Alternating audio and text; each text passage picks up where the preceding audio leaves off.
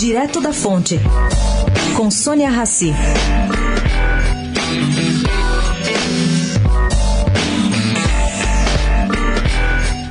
O fato de a prefeitura ter conseguido caçar liminar que impedia a contratação emergencial de serviço de varrição na cidade, extinguindo assim o risco de que São Paulo ficasse sem o serviço a partir de hoje, significa que a cidade pode respirar fundo.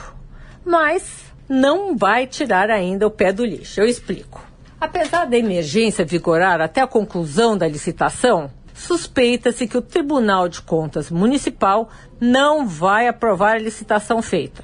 Por quê? Pelo fato do Ministério Público de São Paulo ter entrado com um pedido de inquérito para investigar suposto pedido de propina feito pelo seu presidente João Antônio da Silva Filho.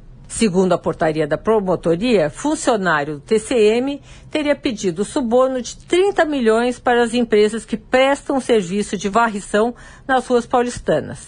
Hoje, para se ter uma ideia, o serviço custa 1 bilhão e 300 milhões de reais por ano. Sônia Raci, direto da fonte para a Rádio Eldorado.